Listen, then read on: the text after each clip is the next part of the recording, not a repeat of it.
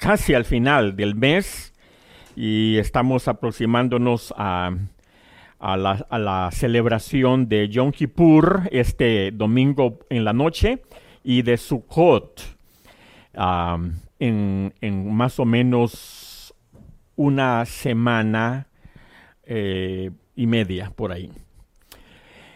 Bien, ah, hoy hemos, em, eh, hemos decidido dar inicio al estudio de Romanos. Queremos, queremos estudiar Romanos para que los hermanos nuevos, los que y los hermanos que eh, ya son, eh, ya tienen algún tiempo, también puedan establecerse mejor en algunas de las ah, partes críticas del libro de Romanos. Nosotros aquí estudiamos el libro de Romanos en el 2014, por allí.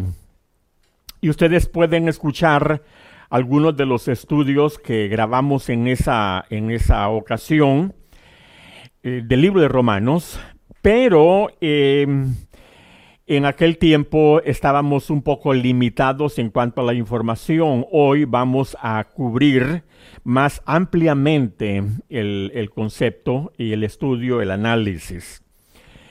Eh, dije que vamos a, ver eh, el libro de Romanos y vamos a tratar de enfocarlo desde la perspectiva hebrea.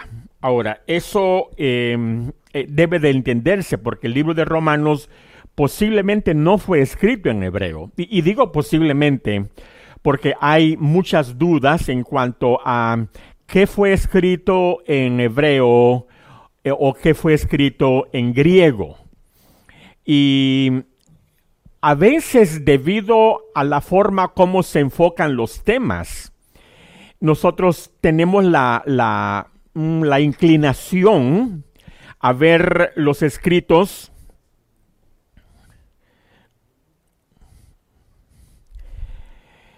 más, más bien como eh, del, del, hebreo que del griego.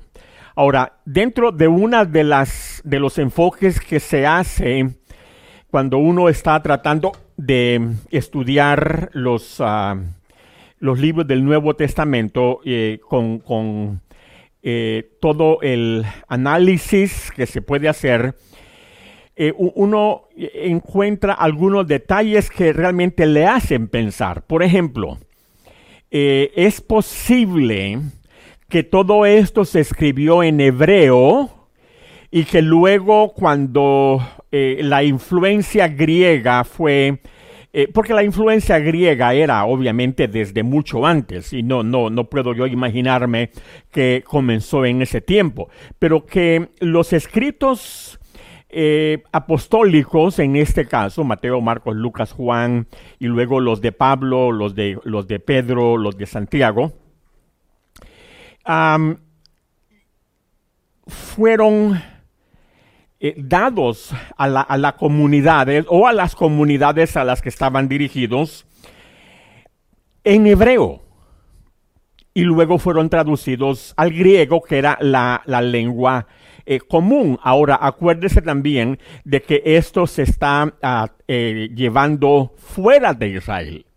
Y en el caso del libro que nos ocupa hoy es Romanos. Entonces, era bien probable que lo que Pablo escribe, él lo, dicta en hebreo, pero hay una persona que está haciendo la traducción. Y, por eso vemos al final del libro de Romanos que dice, yo tercio, quien escribe la epístola o saluda.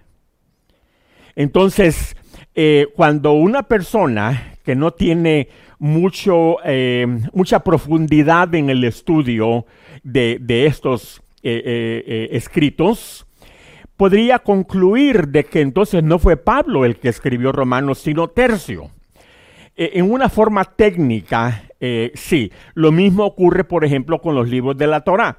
Nosotros sabemos que el escritor es Moisés, pero hay veces en que nosotros eh, eh, notamos algunas partes en el texto que aluden a la intervención de una tercera persona que no sea Moisés de acuerdo a lo que eh, se está incluyendo en el texto.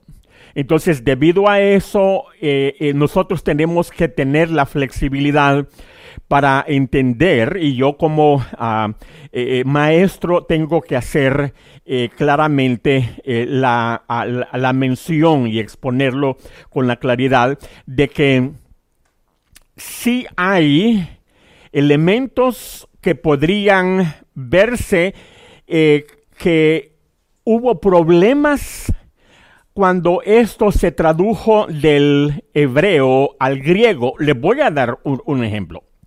Cuando usted lee Romanos, por ejemplo, usted lee, eh, eh, si lo lee en español, usted comienza leyendo eh, posiblemente ya desde el capítulo 1 hasta posiblemente al final del capítulo, usted va a ver cuánto está hablando Pablo sobre la ley. La ley, la ley, la ley, la ley.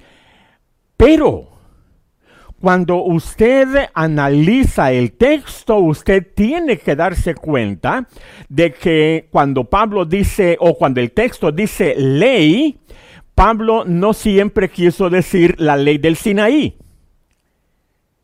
porque hace mención a varios aspectos de la ley. La próxima semana, eh, sí, todavía la próxima semana tenemos la, posibilidad de hacerlo, les voy a, presentar un texto que denota eh, y, y, esto me llamó mucho la atención porque es un análisis hecho por una Biblia, la Biblia que yo uso, la, Reina Valera actualizada, que hace el comentario de que en el capítulo 7 y capítulo 8 de Romanos, Pablo está haciendo alusión a seis o siete diferentes aspectos de ley. Pero el creyente que no tiene esa información asume directamente de que siempre que dice ley, tiene que ser la ley. Por ejemplo, cuando Pablo dice, ya el, pecado no se enseñorea de, ustedes porque ya no están bajo la ley. Entonces el creyente dice, wow, entonces quiere decir que la ley es terrible. Pero por la sencilla razón de lo que estoy diciendo. Entonces, eh, la próxima semana, como dije, voy a, voy a, presentarles ese análisis que hace ese escritor de la Casa Bautista de Publicaciones, que son los editores de la Biblia a la que me he referido. Ahora, si yo analizo eso, me doy cuenta que posiblemente cuando Pablo lo dijo, lo dijo en hebreo y toda la gente que estaban recibiendo la carta sabían de qué estaba hablando Pablo. Pero cuando se hace la traducción al griego, entonces se tiene que emplear el concepto de nomos. Porque ley es ley. Por ejemplo, aquí en, aquí en California está la ley de California, del estado de California. Está la ley del condado de Kern y está la ley de la ciudad de Bakersfield. Pero también está la ley federal. Y luego, aquí venimos nosotros a hablar de la ley de Elohim, la ley del Eterno. ¿Qué diferencia oye la gente cuando decimos ley, ley, ley, ley? Ninguna. Entonces, si la persona está estudiando bajo la dirección de un maestro que no es honesto, eh, no es honesto en estudiar, ni tampoco es honesto en proyectar lo que está enseñando. Y, si esa persona está estudiando con un maestro de esa naturaleza, esa, esa persona va a ser formada de una manera tan deficiente precisamente por la información que está eh, recibiendo. Entonces, yo digo, yo digo que vamos a estudiarlo desde la perspectiva hebrea. Pero el, común, el, acuerdo común o el, entendimiento generalizado es que eh, las epístolas de Pablo fueron escritas en griego. Yo tengo mis dudas por lo que acabo de decir y quiero repetirlo porque eh, quizá lo dije un poco rápido. Un hermano me mandó un email ayer y me dice, hermano, usted explicó esto, pero fue muy rápido y si usted hubiera ampliado un poquito más, habría tenido mejor sentido. Y, yo a veces me doy cuenta de eso. Y a veces yo estoy pensando en el tiempo, ¿verdad? Y, y, por un lado, por otro lado, estoy pensando de que hay muchos hermanos que eh, estas cosas, o muchas de estas cosas, ya son ABC para ellos, ¿verdad? Pero necesito eh, estar consciente de esta realidad y de esta necesidad para, ayudar a los hermanos eh, más nuevos, ¿verdad?, en el proceso. Quiero decirlo, lo que, lo que dije, que voy a repetir. Lo que Pablo dice en Romanos tiene mejor sentido si se entiende que Pablo lo dijo en hebreo. ¿Por qué? Porque Pablo tenía que decir de Torah o la Torah cuando está hablando en hebreo. Y cuando está hablando de otro tipo de ley, él tiene que usar otro concepto. Pero los traductores, porque todo esto tenía que traducirse al griego porque era la lengua común. Y cuando se, se hace la traducción, se deja nomos para todo. Y es por esa razón que usted ve que en español dice la ley, la ley, la ley, la ley y la ley siempre. Y el, creyente que no tiene toda esta enseñanza eh, asume que todo allí es la ley del Sinaí. Y, es terrible ¿eh? porque al creyente se le, se le dirige a, llegar a una conclusión terrible, porque está inclusive, miren, esto, e, el creyente está asumiendo que la ley le induce a pecar.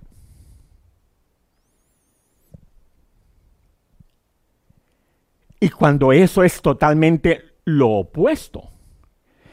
Hay un maestro hay un maestro que, en sus conferencias hay docenas de miles de personas y tiene una audiencia en televisión a nivel mundial.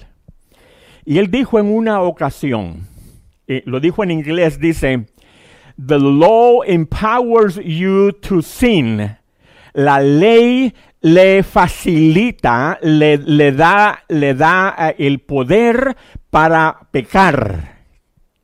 Dice, grace empowers you to be saved. Y la gracia le da el poder para ser salvo. Tan pronto la gente escucha eso y lee en Romanos,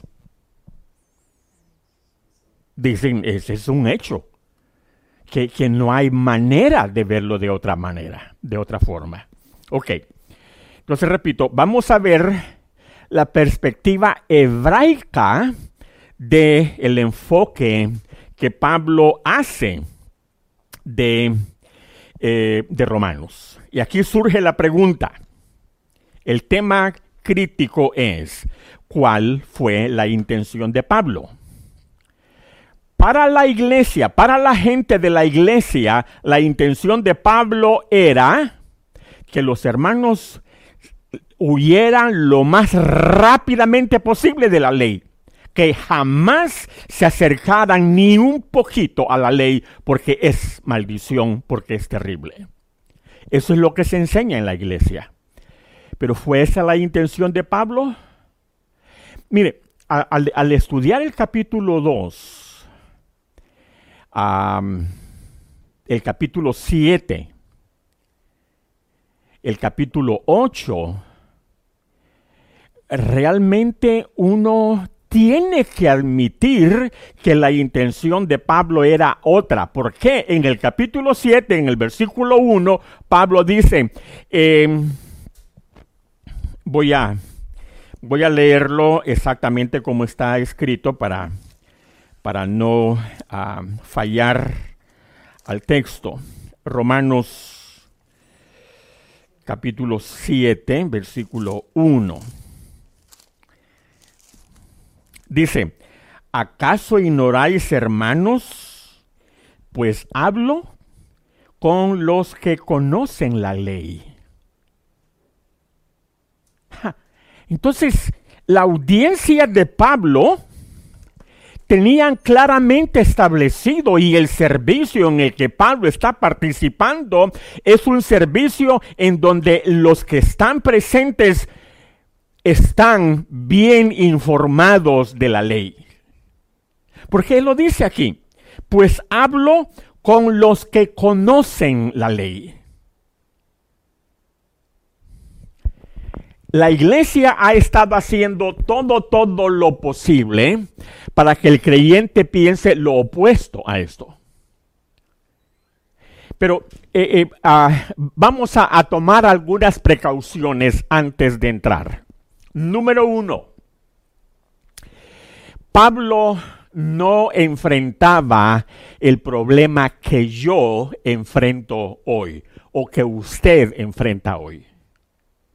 Pablo tenía bien claro que la gente que estaban oyéndole decir estas cosas lo entendían perfectamente. Nosotros aquí y ahora estamos rodeados de congregaciones bien poderosas, de denominaciones de millones de miembros, para quienes la enseñanza nuestra es herejía. Así de simple.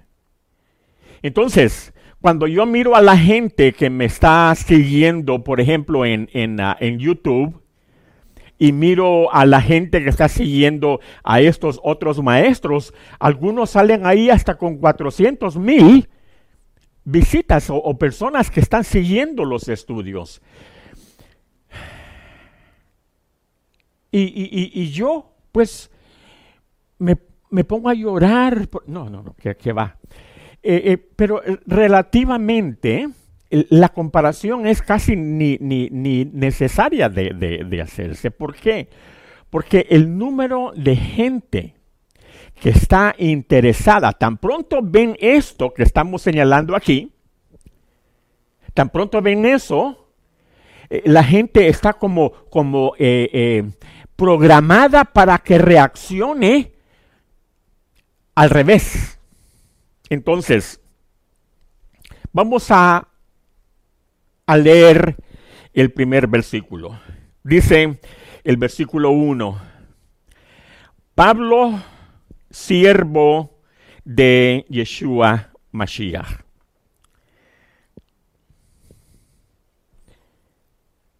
No, me está ah, respondiendo. No, no, no, estamos en capítulo 1. Eh, Romanos 1, versículo 1. sí, sí, sí. Perdón, no, no, les, no, les, no les aclaré.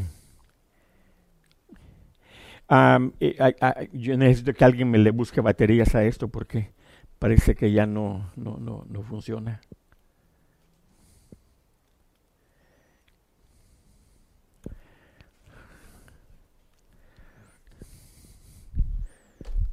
Ok.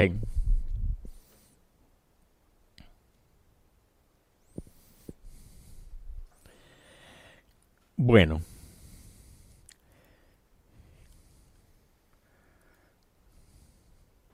Ok, versículo 1. Eh, Romanos 1, versículo 1. Pablo se está presentando y Pablo se está identificando.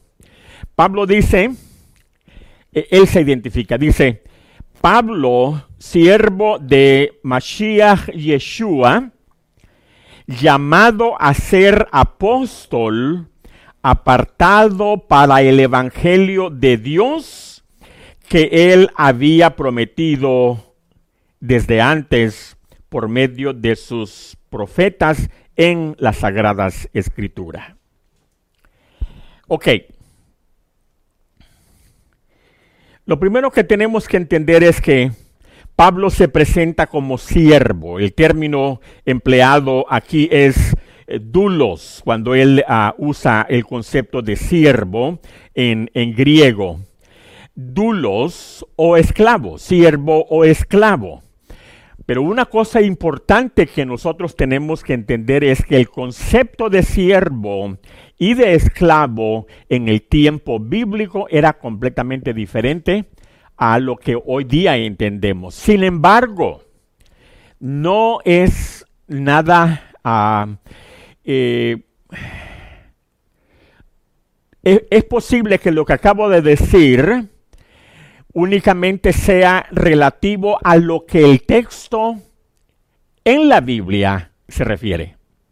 Pero afuera de la Torah, afuera de la Biblia, ya es otra cosa. ¿Me explico?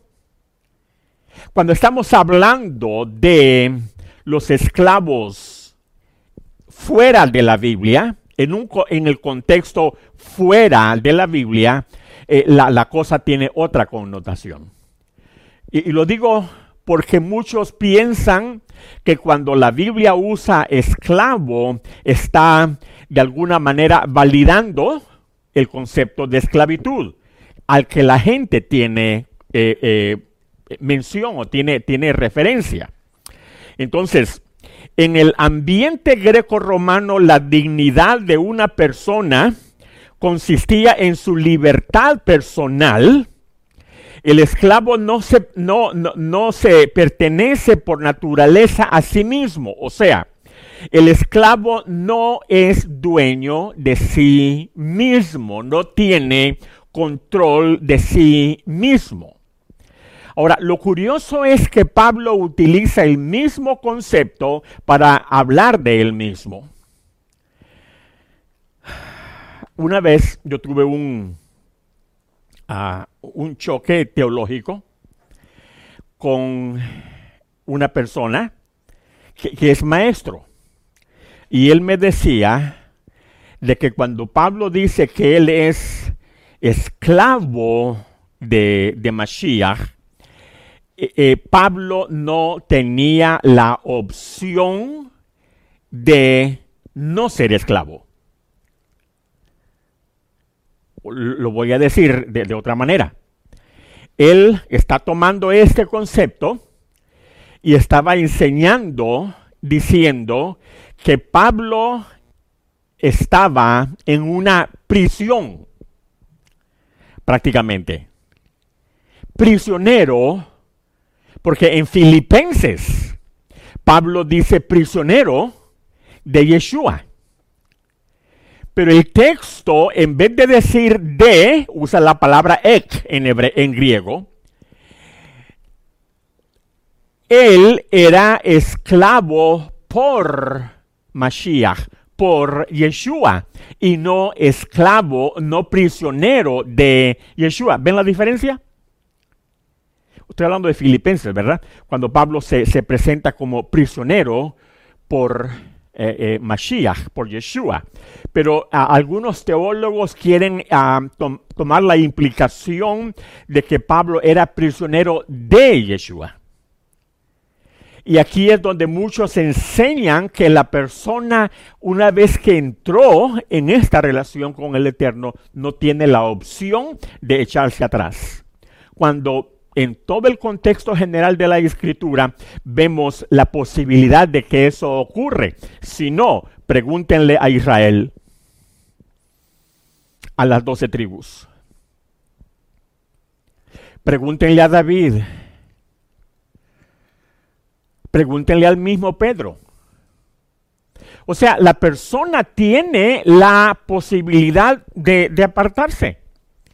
Y de tomar otro rumbo, de tomar otro camino. Entonces quiero, quiero dejar eso establecido porque para algunos maestros resulta bien cómodo simplemente dejarse llevar por, por la tangente y, y dejar conceptos completamente equivocados. Entonces, Pablo se presenta como siervo, como esclavo, pero al mismo tiempo esa misma designación lo hace ver como un shaliach. ¿Ven la diferencia? Un apóstol.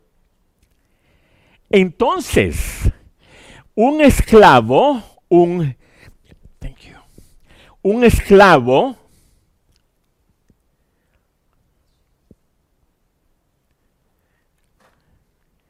No. Un esclavo en, en, el concepto de la palabra no tiene las, las facultades de un emisario. Pero Pablo está eh, conformando una identidad en base al entendimiento de siervo, esclavo y apóstol o emisario. ¿Cuál era la función del, del, apóstol, del shaliach? El shaliach tomaba la representación de quien le estaba enviando. No podemos imaginarnos a uno enviado siendo de una categoría tan inferior que no pueda hablar con facultad, con autoridad de lo que se está llevando a cabo. Entonces, el esclavo, dentro de este contexto, no pertenece a sí mismo, pertenece a la persona de quien lo, quien lo, quien lo compró en este caso. Ahora, Particularmente en este, en este respecto, en este contexto, el concepto de dulos expresa la relación de dependencia, servicio y pertenencia con respecto a Mashiach. Ahora, aquí viene lo bueno. Y es que cuando Pablo dice uh, en, el, en, el, en, el, en, en, la, en la introducción, Pablo, siervo de Mashiach Yeshua, el, concepto que se emplea allí deja entrever una declaración bien interesante y es lo que le llaman el, en inglés se le conoce como bond servant, o sea, un siervo a voluntad. Una persona que opta por ser siervo de alguien. El mismo concepto ocurría en la Torah. ¿Se acuerdan ustedes que cuando una persona eh, estaba en servidumbre con una familia y llegaba el año de Shemitah, cuando la persona tenía que salir libre? El, dueño de ese esclavo debía dejarlo en libertad.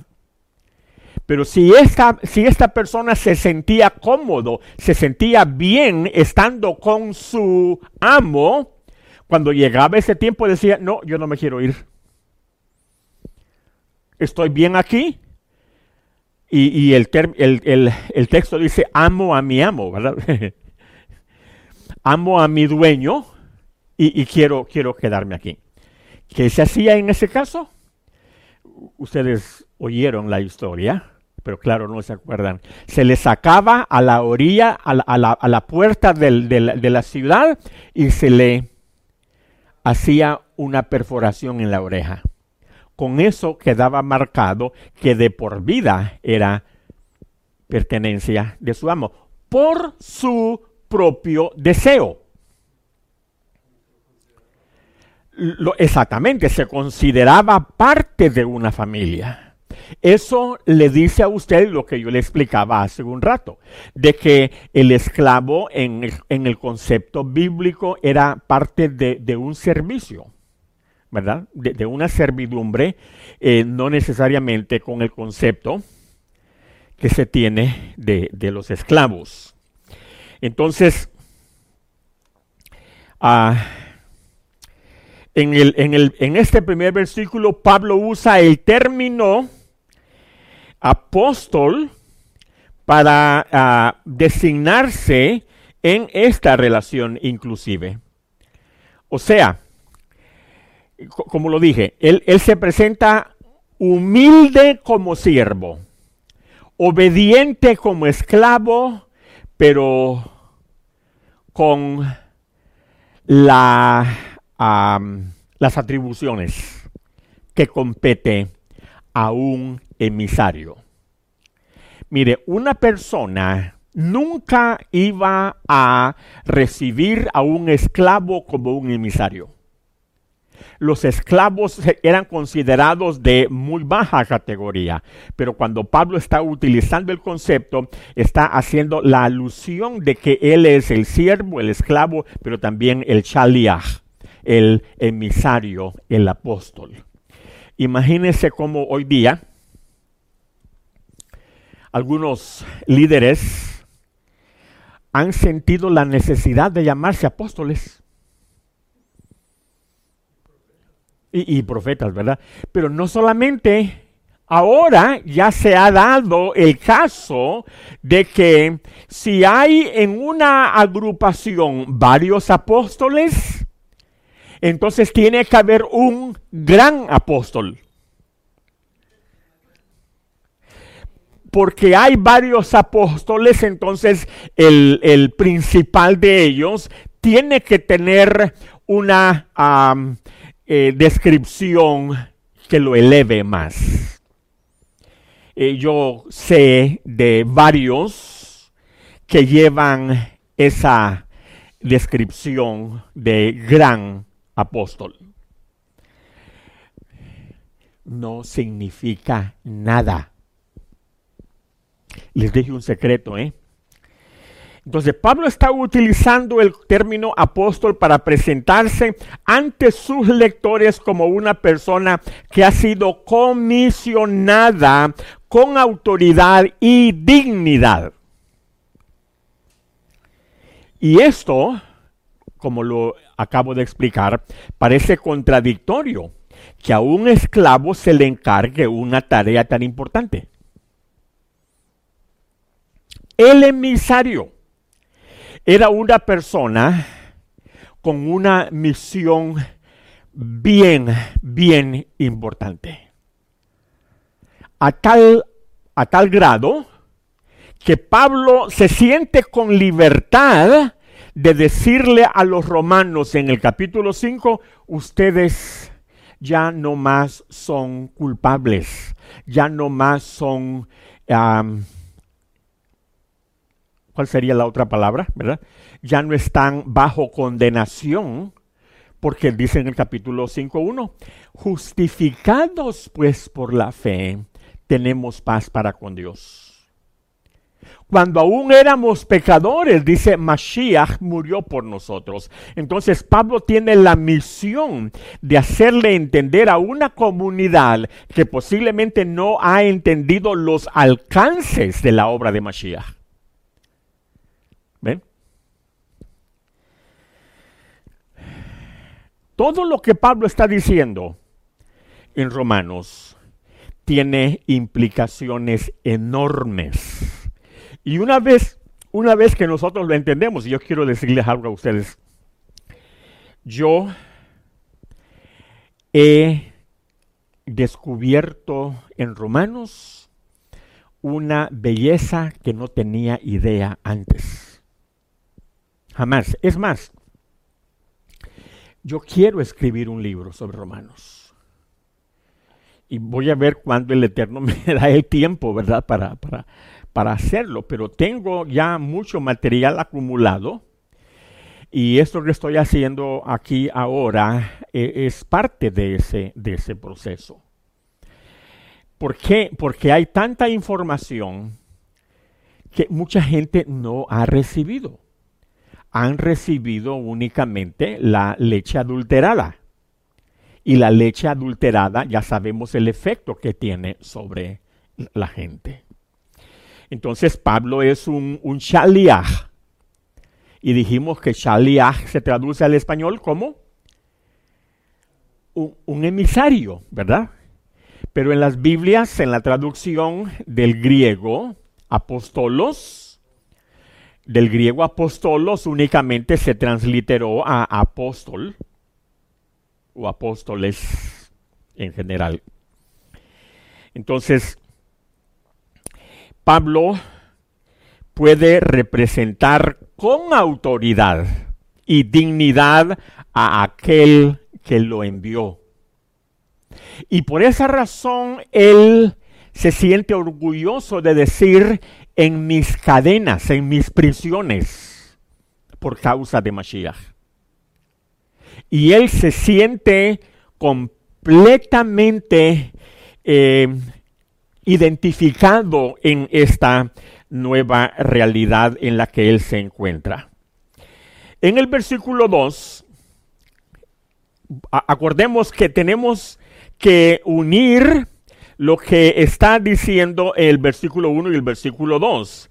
De esta manera, en el versículo 1, eh, Pablo dice, se presenta como Pablo, siervo de Yeshua Mashiach, pero dice, llamado a ser apóstol, apartado para el Evangelio de Dios. Y aquí es donde está el enorme problema. Un maestro en la iglesia hoy día y durante los últimos 100, 200, 300 años, no sé, quizá más, cuando llega a este punto diría, aquí Pablo recibe la comisión de presentar un evangelio que sea diferente y de alguna manera uh, que contraste con la ley. Pero eso únicamente lo puede decir un maestro deshonesto. ¿Por qué? Porque Pablo dice, dice él, apartado para el Evangelio de Dios. Y la pregunta aquí sería, ¿cuál Evangelio? ¿De qué Evangelio está hablando Pablo? Y luego dice él en el versículo 2.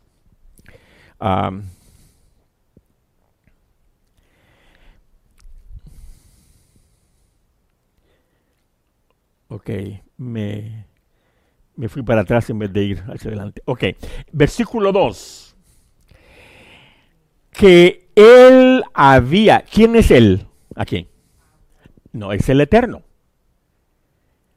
O sea, veámoslo bien. Llamado a ser apóstol apartado para el evangelio de Dios que él, o sea, acaba de decir Dios. Entonces, cuando dice él, está haciendo alusión al Eterno mismo. Entonces, leyéndolo correctamente, se diría de esta manera, llamado, apartado para el Evangelio de Elohim, que Elohim había prometido antes por medio de sus profetas en las Sagradas Escrituras. Entonces, cuando nosotros vemos eso, tenemos que ir a esos profetas que anunciaron esto. Y ustedes pueden ver en el libro de Hebreos, capítulo 1. Hebreos, capítulo 1. Observen lo que dice aquí el escritor de Hebreos. Hebreos 1, 1 dice, Dios habiendo hablado muchos, muchas veces y de muchas maneras en otro tiempo a los padres por los profetas, ¿de, qué les hablaba? Pues del Evangelio. En estos postreros días nos ha hablado por el Hijo, a quien constituyó heredero de todo y por quien asimismo hizo el universo. Ok, quiero repetir eso. Dios dice, habló en el pasado, en otros tiempos, a los padres por los profetas de muchas maneras, pero en estos postreros días nos ha hablado por el Hijo, a quien constituyó heredero de todo y por quien asimismo hizo el universo. En estos postreros días, y aquí está el problema, para el líder, para el predicador, para el maestro en la iglesia, eh, el, evangelio que Pablo está hablando es el nuevo evangelio que trajo Yeshua, que trajo Jesús. Pero la escritura dice que no, que lo que, lo que Yeshua vino a hacer es a comunicarlos, a comunicarnos a nosotros en este tiempo lo que el Padre comunicó lo que el Eterno comunicó a los padres, a los antepasados, en otros tiempos, por los profetas y de diferentes maneras. Ahora, necesitamos nosotros un análisis detallado de lo que comunicó a los profetas, ya lo sabemos. Todo estaba vinculado con el pacto del Eterno todo estaba circunscrito a lo que tiene que ver con el pacto que el Eterno ha establecido con su pueblo.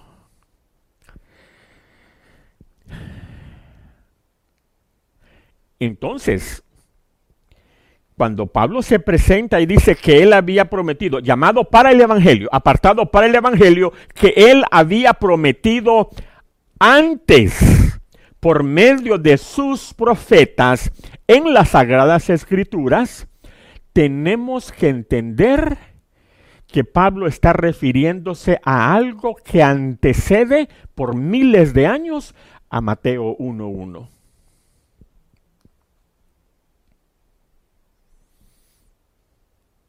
Ahora, ¿qué significa eso? Yo he presentado Aquí, obviamente, a, un grupo que, todos ustedes son, excepto, ¿verdad? Algunos de ustedes, pero que la mayoría ah, no están de los que escucharon esos estudios sobre el Evangelio. Y en Gálatas dice, dice, dice el Pablo mismo que Dios, previendo que los gentiles habían de ser alcanzados, dice, eh, le, habló del Evangelio a Abraham. ¿Qué tan lejos tenemos nosotros que ir hacia atrás en la historia bíblica para encontrar referencias del Evangelio? el Evangelio del que habla Pablo.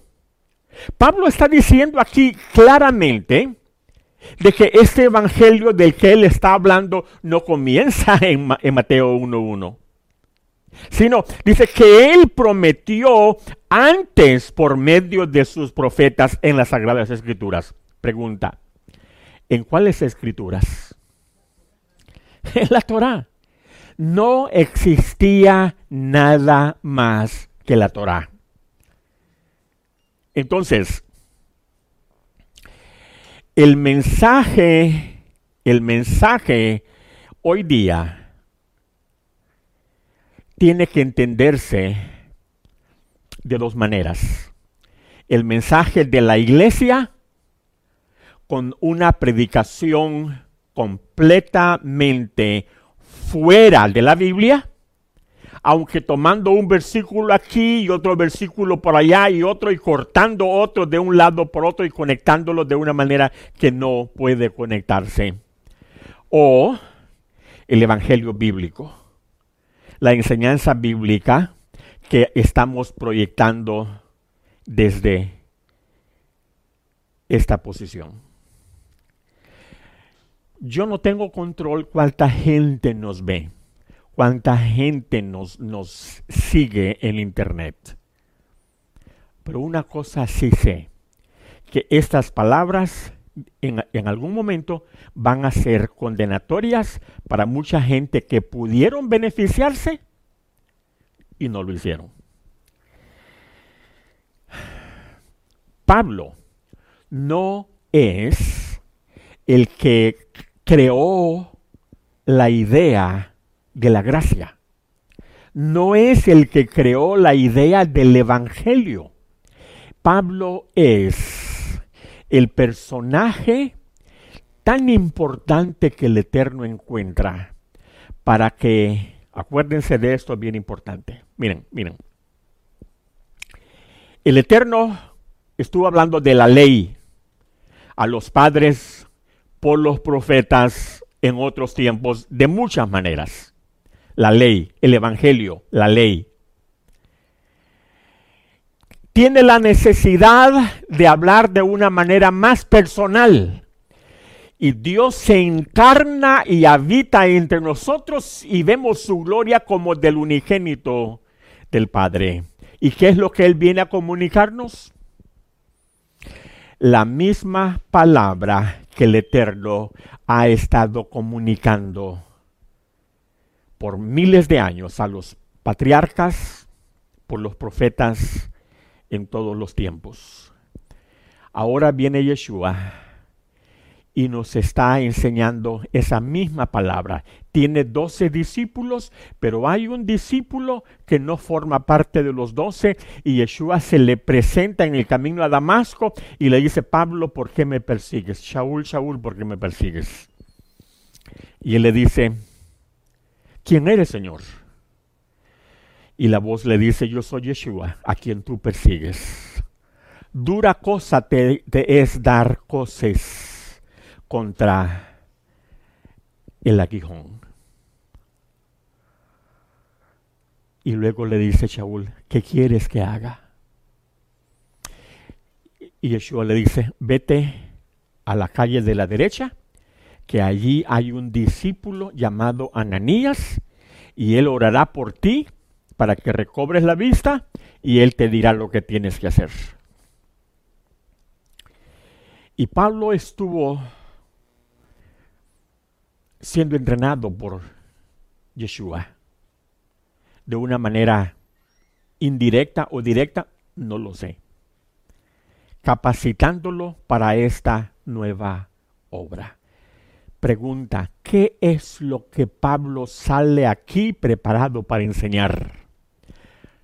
Ah, que ahora estamos bajo la gracia que la ley es maldición. No, eso nunca tuvo lugar porque quien lo instruyó es el mismo que él se declara a sí mismo en, el libro de Juan.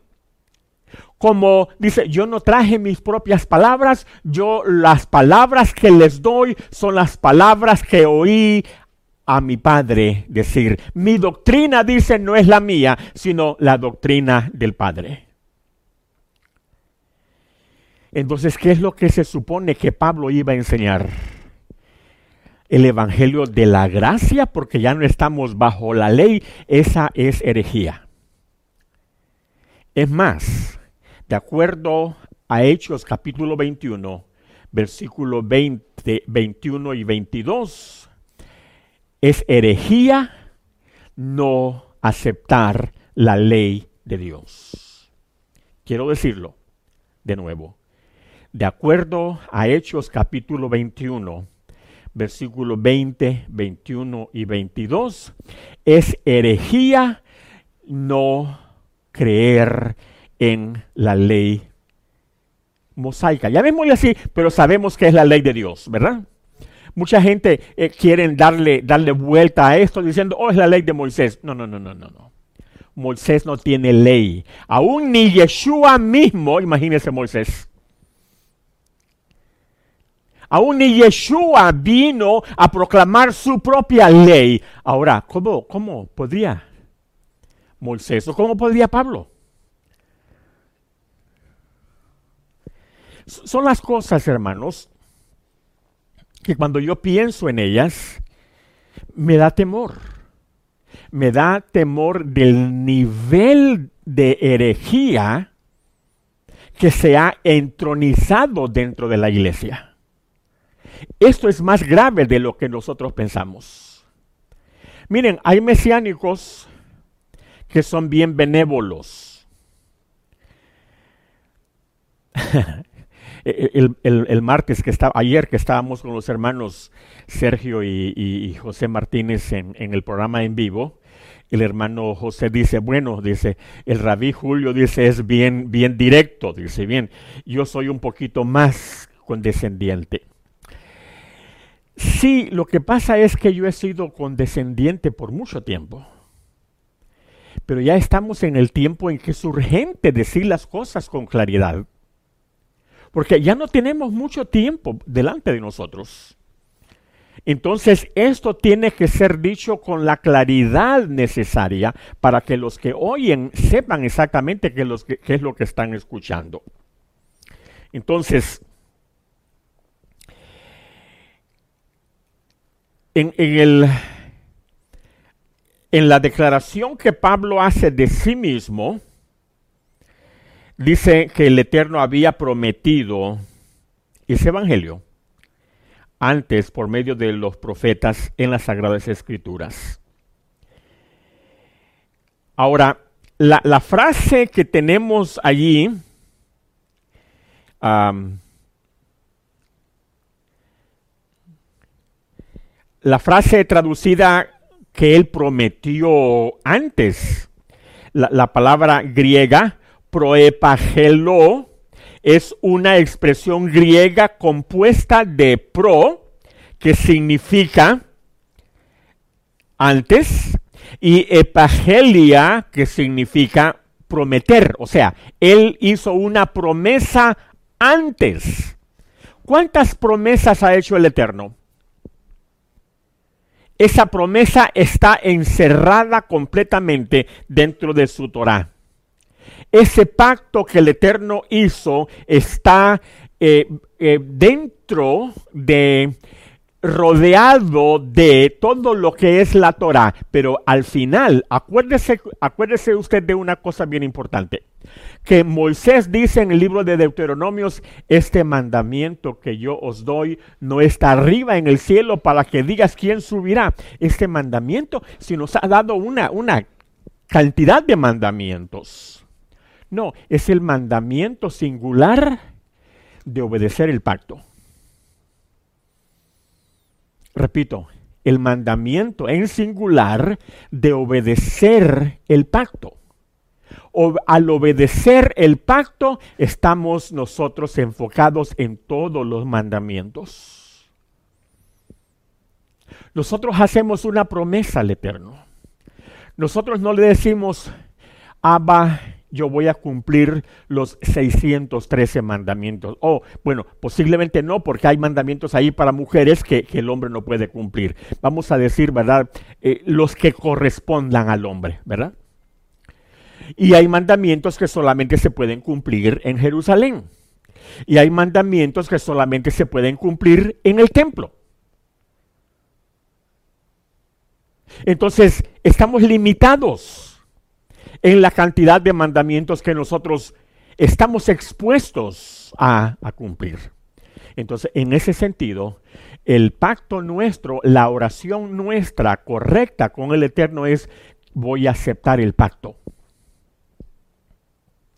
Y allí usted sabe los mandamientos que son aplicables a usted y los que no se aplican a usted. Por ejemplo, eh, José no puede decir, padre, yo voy a cumplir, mi esposa y yo vamos a cumplir los mandamientos. No, no, no, no, no puede.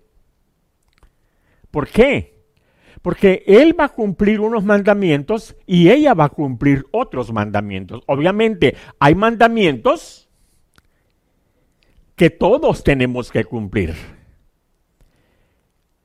Todos, independientemente de hombre o mujer, esclavo o libre, en Jerusalén o fuera de Jerusalén, en donde quiera. Hay mandamientos que son aplicables. Ok. Como el, eh, eh, bueno, todos los mandamientos que no están limitados a Jerusalén, a Israel, a Jerusalén y al templo. Y obviamente las otras exclusiones que son obvias. Las mujeres por un lado, los hombres por otro lado, el rey por un lado, los sacerdotes por otro lado, los padres por un lado, los hijos, en fin, todas esas diferentes eh, exclusiones que encontramos. Entonces, el Eterno prometió esto de antemano todo lo que el Eterno ha estado anunciando desde el principio es la redención de la humanidad. Y para podernos redimir, el Eterno nos da su Torah. E, el problema es que el creyente no ha podido, no ha logrado entender los beneficios de la Torah en el proceso de la redención. Mire, las compañías, me comentaba alguien que aquí, en los, en los viñeros, ¿verdad? Cuando hay empleados nuevos, cuando va a comenzar la cosecha, el primer día los agarran y los ponen ahí en un grupo y les dicen, ok, esto es lo que se tiene que hacer, se tiene que hacer así, se tiene que hacer así, se tiene que hacer así, y el mayordomo anda ahí bien cerca de los nuevos, porque hay algunos que están ahí que ya son viejos, ¿verdad? Lo han hecho por años. Pero andan ahí cerca viendo a los nuevos cómo lo están haciendo. Y cuando ven que están fallando, van y le dicen, ok, esto se hace eh, de esta manera. Ese es el proceso de la Torah. Nosotros tenemos que aprender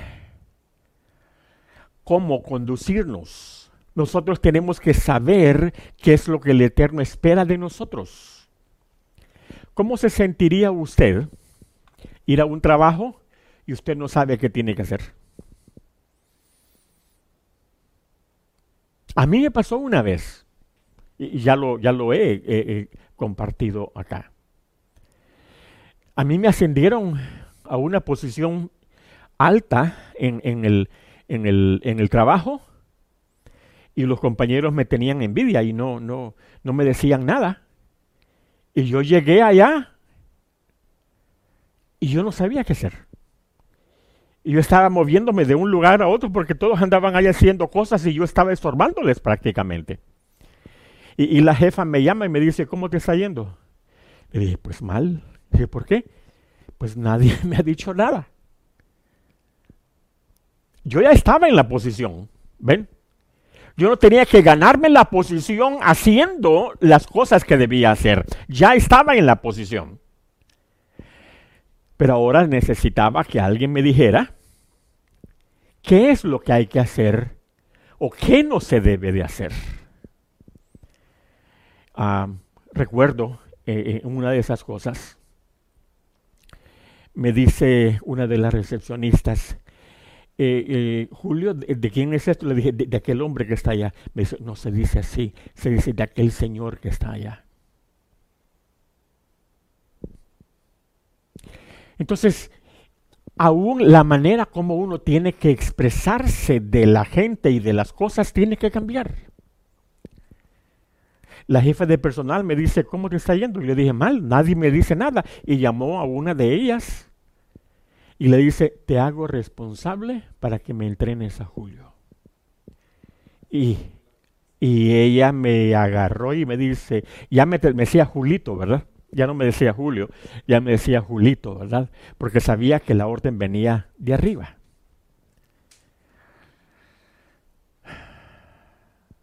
Y ahí yo me quedé y hubo, un tiempo que yo era el único en esa, en esa dependencia, en ese, en ese eh, eh, lugar. ¿Por qué? Porque alguien me enseñó lo que debía hacer. O sea, el que yo aprendiera o hiciera no necesariamente hacía o me declaraba con derecho a la posición. La posición ya la tenía, pero ¿qué faltaba? Que se me entrenara en lo que debía de hacer. En Colorado Springs eh, fui a trabajar con una compañía llamada Telephone Express que quebró dos meses después que nosotros nos vinimos para California.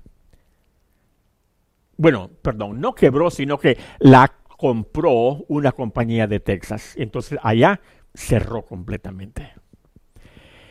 Llegué allí a ese lugar y la compañía se asegura que usted sabe lo que está haciendo. Y, y, lo ponen en un departamento a estudiar todo lo que es el proceso, lo que debe hacer, lo que no debe hacer, lo que se puede decir, lo que no se puede decir.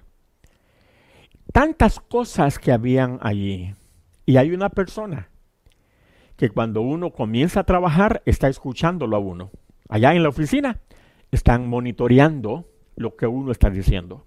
Y cuando lo oyen decir una cosa que no es correcta o hacer algo, ellas ahí inmediatamente entran, ¿verdad?, para evitar que uno cometa esos errores, pero luego lo llaman para allá. Y le dicen, ah, usted dijo esto o usted hizo esto y eso no es correcto. Pero como uno está en entrenamiento, ¿verdad? Eh, se vale. Y ellos tratan de ayudarle a uno para que, para que uno salga de, de los enredos, porque hay enredos. Eh, uno nunca puede, ellos en el entrenamiento nunca pueden prever todas las posibilidades. Yo tenía que ser eh, técnico en, en ¿cómo se llama esto? Uh, technical support en, en, teléfono, en telefonía de larga distancia y la gente llamaba, ¿y por qué yo no puedo eh, eh, marcar ese número? Y, todas esas cosas uno tenía que resolverlas eh, con el tiempo, bien, bien rápido. En la Torah, nosotros entramos a la relación cuando nacimos de nuevo. No teníamos que cumplir la ley para obtener la posición, para entrar en la relación. No entramos en la relación, estamos en la posición, pero ahora tenemos que empezar a saber cómo conducirnos, porque traemos un montón de malas costumbres y tenemos que aprender a deshacernos de ellas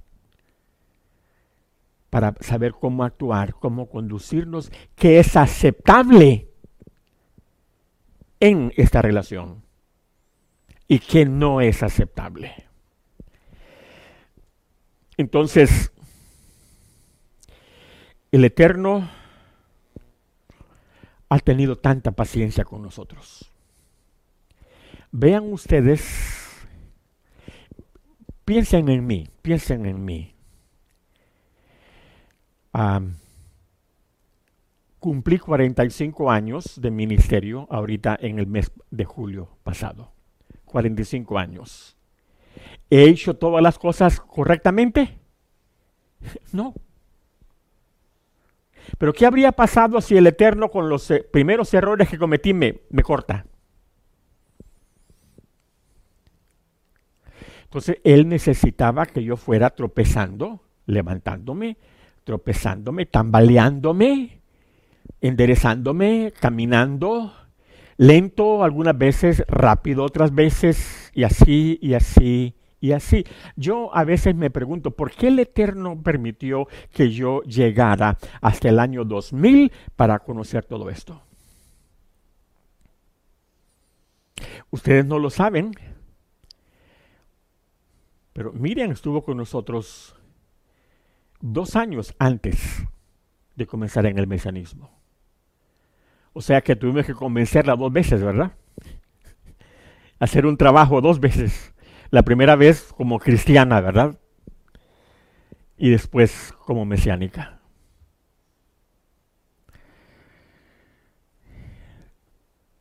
El Eterno tiene esto, hermanos, bien diseñado. ¿Por qué razón ve usted que en estos últimos 10 años ha habido una explosión de mesianismo? A, veces hasta lo veo peligroso. Porque están saliendo tantas tendencias que, pobre gente, ¿cómo, ¿cómo tienen que hacerlo? Una vez está una hermana, estoy viendo, ¿verdad? Un foro que tienen ahí. Y una hermana le dice al líder, oiga hermano, dice, ¿por qué ese hombre de, de barba está diciendo de que el nombre no es Yahweh? Que el nombre es Jehová. Y le dice, ¿saben qué le dijo él? Por eso yo les he dicho que no miren a nadie más.